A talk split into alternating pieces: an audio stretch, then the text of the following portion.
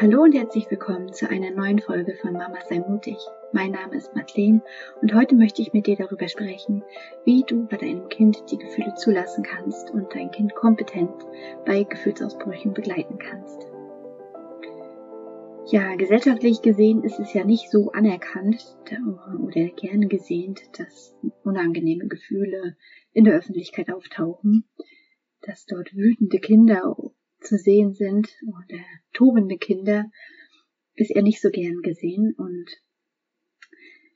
viele kennen das vielleicht im Supermarkt, die Situation, dass das Kind dann einen Wutanfall bekommt, weil es zum Beispiel eine Sache nicht kaufen darf und ja, das kann schon mal peinlich werden. Wobei ich gestehen muss, dass wir, glaube ich, so eine Situation noch nicht hatten.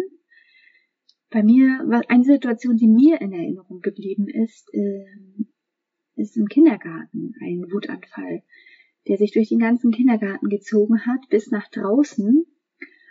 Und ähm, ich konnte aber nicht großartig helfen, weil ich den, den Kleinen hatte ich damals im Tragegurt und meine Große, es gar nicht mit sich, mit sich machen, wieder beim Anziehen helfen und ähm, ja, es half einfach nichts. Ähm, und ich habe dann einfach abgewartet, bis der Wutanfall äh, vorüber war. Und es war schon schwierig, weil der halt sich nichts anziehen wollte. Es war draußen, es war kalt, es war, glaube ich, Herbst oder Winter.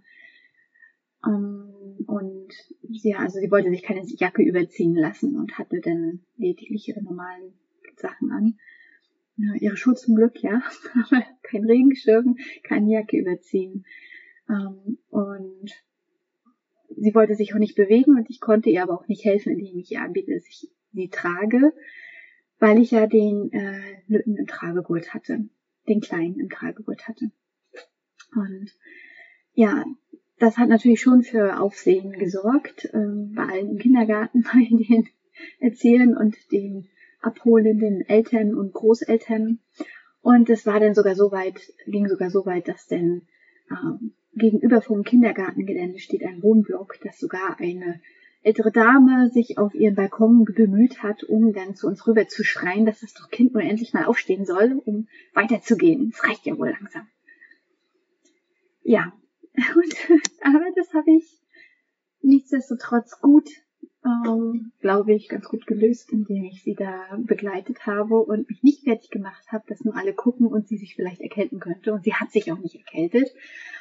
Und irgendwann war dann auch der Anfall vorbei und äh, wir waren alle K.O., aber ähm, ich konnte dann mit ihr an der Hand ganz in Ruhe zum Auto gehen, das ja ein Stückchen weiter weg war. Deswegen konnte ich auch nicht erst den Kleinen wieder hinbringen und dann nochmal schnell zurücklaufen oder so. Das ging alles nicht. Äh, ja, und wir haben es, glaube ich, gut hingekriegt. Und ähm, ja, solche Situationen gibt es dann auch mal. Und natürlich in solchen Situationen, in welchen Notfallsituationen wie im Supermarkt oder bei strömenden Regen in der Kälte äh, vom Kindergarten, gäbe es natürlich auch mal die Möglichkeit, dann das Kind abzulenken einfach aus, aus, der, aus der Situation einfach rauszuholen, rauszureißen und mit irgendwas anderem abzulenken. Ähm, mir ist damals, für mich war die Lösung so okay. Ähm, ich weiß auch gar nicht, ob mir was anderes eingefallen wäre, aber ich bin einfach präsent geblieben. Und ähm, es spricht natürlich nichts dagegen, in solchen Notsituationen mal die, äh, mal die Ablenkungsmethode herauszuholen als Elternteil. Doch generell bin ich halt der Meinung, wie ich es auch schon in meiner vorherigen Episode ähm, erzählt habe, in der Folge 6, ähm, wo es um mehr Weiblichkeit geht. Generell bin ich halt der Meinung, dass wir äh, die Emotionen nicht aufstauen lassen sollten, weder beim Kind noch bei uns. Und dass wir einfach da den Raum gehen sollten, geben sollten zum Fühlen, dass wir da nicht ablenken sollten. Und auch nicht dem Kind, äh, das Kind auffordern sollten, sich zusammenzureißen.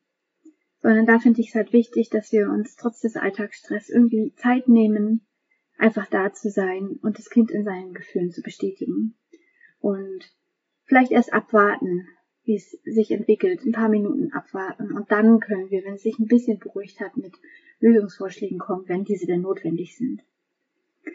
Und was ich auch immer, was ich nicht mache, ist dem Kind zu sagen, meinem Kind zu sagen, also meinen Kindern zu sagen, dass es nicht so schlimm ist. Wenn es sich zum Beispiel wehtut und es weint und ich sehe aber nichts, dann sage ich nicht, es ist doch gar nicht so schlimm. Weil das finde ich ist eine Leugnung des Schmerzempfindens vom Kind und äh, es lernt dann auch seine Gefühle zu leugnen und nicht ernst zu nehmen. Und natürlich bricht in diesem Moment gerade für das Kind eine Welt zusammen, wenn es sich wehtut oder wegen einer anderen Kleinigkeit. Und wir empfinden das als Erwachsene nur als Kleinigkeit, aber das Kind empfindet es nicht als Kleinigkeit. Und wenn es wir, wenn wir dann immer wieder sagen würden und es darauf prägen, naja, ist doch nicht so schlimm, dann lernt es halt später, dass es nicht kompetent genug ist, sei auf seine eigenen Gefühle zu vertrauen oder seine Gefühle ernst zu nehmen. Und später als Erwachsene weiß es das Kind dann, oder ja, als Erwachsener weiß es die Person dann gar nicht mehr, wie sie Gefühle zulassen soll, wie sie überhaupt daran kommt, an diese Gefühle, die zu fühlen. Weil sie immer wieder in diesem Verdrängungsmodus ist. Oder sie lernt auch nicht, wie es sich anfühlt, sich selbst zu lieben. Und das sind halt so Dinge, die möchte ich nicht. Und deswegen sage ich diesen Satz, ist doch gar nicht so schlimm. Nicht. Und eine Sache ist mir noch wichtig zu erwähnen in diesem Zusammenhang, dass das Kind sich auch, ja, das Kind selber lernen muss, sich auch in diesen Gefühlsprozessen zu halten, dich selbst zu halten. Und da die Kinder ja durch Nachahmung lernen, ist es natürlich schwierig, wenn im Kindesalter keiner da ist, der sie in ihrem Gefühlsprozess begleitet und ihnen den Raum hält, weil da können sie es halt noch nicht. Wie sollen sie es denn später lernen und nachahmen, wenn das als Kind halt nicht der Fall war und da kein Erwachsener da war? Also sie ahmen ja das Verhalten, sich selbst in den Gefühlen zu halten, nur dadurch nach, weil ihnen als Kind ein Erwachsener beiseite stand, der sie begleitet hat in diesen Gefühlsprozessen. Und nämlich kompetent begleitet hat. Und kompetent begleiten heißt für mich, die Gefühle des Kindes ernst zu nehmen und ihnen Raum gibt, dass, dass ich als Erwachsene dem Kind Raum gebe für, für seine Gefühle und diese Gefühle da sein lasse. Und dass ich auch nicht mich gegen diese Gefühle des Kindes wehre, sondern dass ich sage, es ist okay, dass sie da sind und dass ich mir Zeit nehme für diese Gefühle, sie zu sehen. Und dass ich mich auch frage, ähm, wie kann ich jetzt diese Gefühle unterstützen? Entweder nur, indem ich den Raum halte, oder vielleicht ist auch was gerade was anderes dran. Vielleicht möchte das Kind gerade weinen einfach ganz laut, oder vielleicht ist es auch offen dafür, irgendwie Wut rauszulassen und ins Kissen zu boxen. Und so können wir selber unsere Gefühle ernst nehmen und uns selbst in diesem Prozess begleiten, aber halt auch die, den Kindern das so vorleben und die Kinder so begleiten. Und dann können sie es nachahmen. Ja, und manchmal ist es im Alltag natürlich nicht so einfach, wie ich das jetzt beschrieben habe, dass wir präsent da sind und ganz ruhig diesen Prozess begleiten, weil wir selber oft gestresst sind oder kraftlos und müde uns fühlen und erschöpft. Und dann ist natürlich die Frage, wie können wir obwohl wir gerade uns kraftlos fühlen, trotzdem diesen Prozess begleiten. Und da habe ich einmal noch drei Impulse für dich, die ich gerne mit dir teilen möchte. Als erstes finde ich es wieder wichtig zu sagen, dass das Kind dein Spiegel ist. Und wenn es gerade so einen Gefühlsausbruch hat, hat und du dich völlig kraftlos fühlst und ich weiß, wie du das begleiten sollst, dann frage dich doch als allererstes, was spiegelt mir gerade mein Kind wieder? Denn die Kinder können das spüren, wenn wir innerlich wütend oder gestresst sind. Und dann haben wir den doppelten Stress, weil wir innerlich wütend und gestresst sind und dann die Kinder auch noch oben drauf. Und die Kinder können diesen Perspektivenwechsel einfach nicht einnehmen, dass, mm, dass wir gerade wütend sind und wir vielleicht schlechte Laune haben, dass es gar nicht an denen liegt. Das können wir einfach noch nicht. Und bei mir ist es jetzt mittlerweile so, dass ich relativ schnell merke, ach, das ist jetzt gerade mein Stress, der hier wieder gespiegelt wird, okay, was kann ich jetzt machen? Einmal tief durchatmen und den Kindern auch sagen, ich habe gerade schlechte Laune, es ist okay, wir alle dürfen mal schlechte Laune haben und ich bin gerade halt wütend und es liegt jetzt nicht an dir. Und das entschärft die Situation oft auch schon ganz fix dann.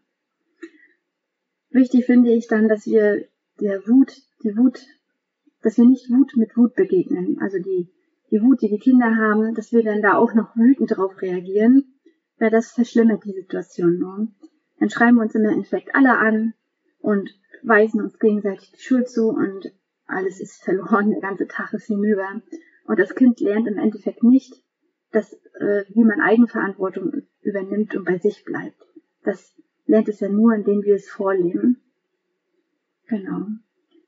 Und ein anderer Aspekt, ein zweiter Impuls, den ich auch noch ganz wichtig finde, ist, dass wenn jetzt äh, eine wichtige Entscheidung ansteht oder überhaupt eine Alltagsentscheidung ansteht und wir da sozusagen aller Jesper Juhl Leitwolf sein müssen, weil wir die kompetente Person sind, die die Entscheidung treffen, dass wir dann diese Entscheidung nicht in Unsicherheit verkünden, mit einer unsicheren Haltung, sondern dass wir vorher in die Klarheit finden und dann uns hineinspüren, was ist jetzt die Entscheidung und dann äh, das dem Kind kommunizieren mit einer klaren Haltung, mit einer klaren Energie und um so auch weniger Wutanfälle oder Trotzanfälle zu produzieren.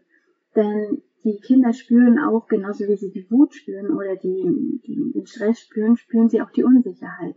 Und wenn wir dann nicht klar in unseren Äußerungen sind, kann es halt sein, dass sie auch da dann mit Gefühlsausbrüchen reagieren.